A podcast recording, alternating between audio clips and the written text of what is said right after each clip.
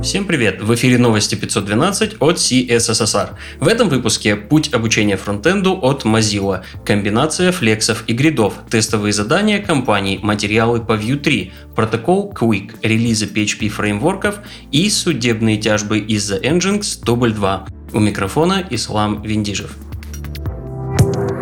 Интересные публикации.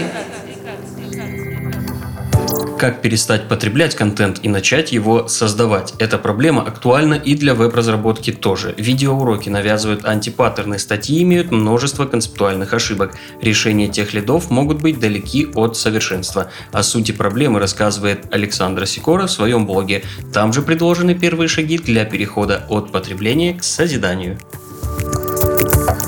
12 советов по внедрению TypeScript в React-приложениях от Андрея Алексеева из Тиньков. Первая половина советов общая, касается подходов и инфраструктуры. Вторая – несколько особенно полезных фишек языка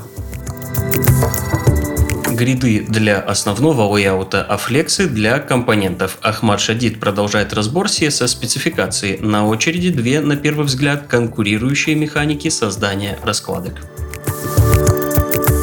На Mozilla Hex доступно описание новой инициативы Frontend Developer Learning Pathway. Это новый раздел MDN, работающий не как справочник, а как учебник от HTML до JavaScript фреймворков.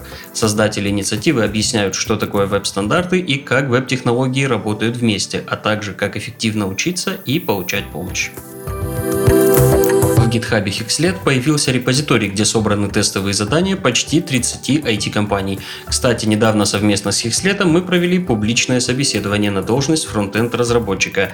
Деревья не крутили, зато самостоятельно реализовывали поведение хуков из React, заодно проверяли теорию JavaScript. Ссылку на репозиторий и на собеседование вы найдете в описании npm kill — это Node.js модуль для удобного удаления других Node модулей.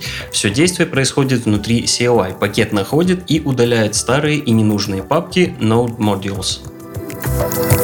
Аксель Раушмайер был весьма щедр на этой неделе. Вышло три статьи про TypeScript. Валидация внешних данных, например, подключаемых JSON. Сужение типов с помощью TypeGuardов и разбор понятия Type Assertions. Завершает подборку статья, посвященная пропозалу добавить операторы логического присваивания в JavaScript с низкой задержкой, двунаправленный для реализации клиент-серверного обмена сообщениями.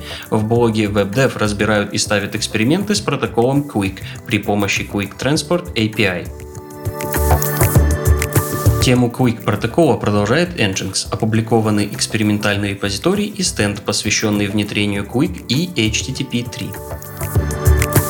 Габор Сус опубликовал в своем GitHub подборку материалов по Vue 3, от мажорных изменений и новых фич до гайдов по миграции и доработки Webpack конфигов.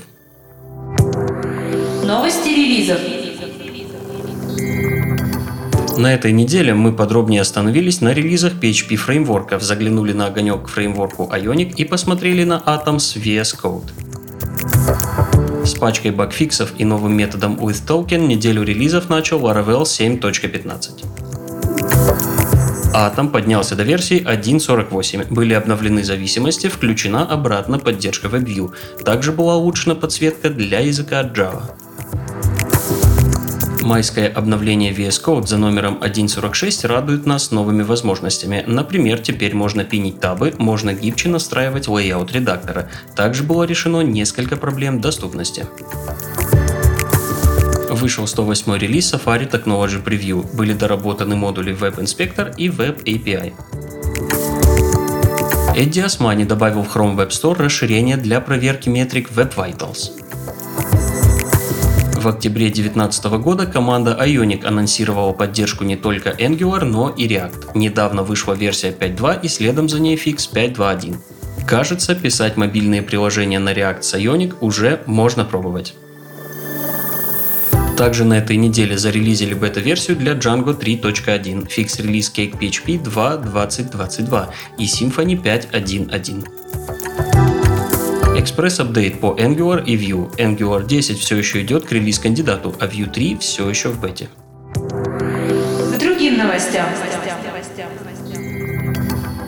Из языка Go убирают все упоминания терминов whitelist, blacklist, а также master slave. Два года назад аналогичную инициативу уже приняли в Python. О преемниках устоявшихся названий будет сообщено позже. На фоне этой же волны и GitHub собирается переименовывать мастер-ветку во что-то другое.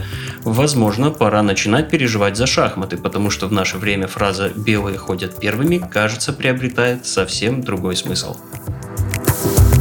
В Германии договорились о переводе госучреждений с продуктов Microsoft на открытое ПО. В Microsoft это прокомментировали нейтрально и сказали, что не считают это агрессивным выпадом в свою сторону и только за свободное ПО.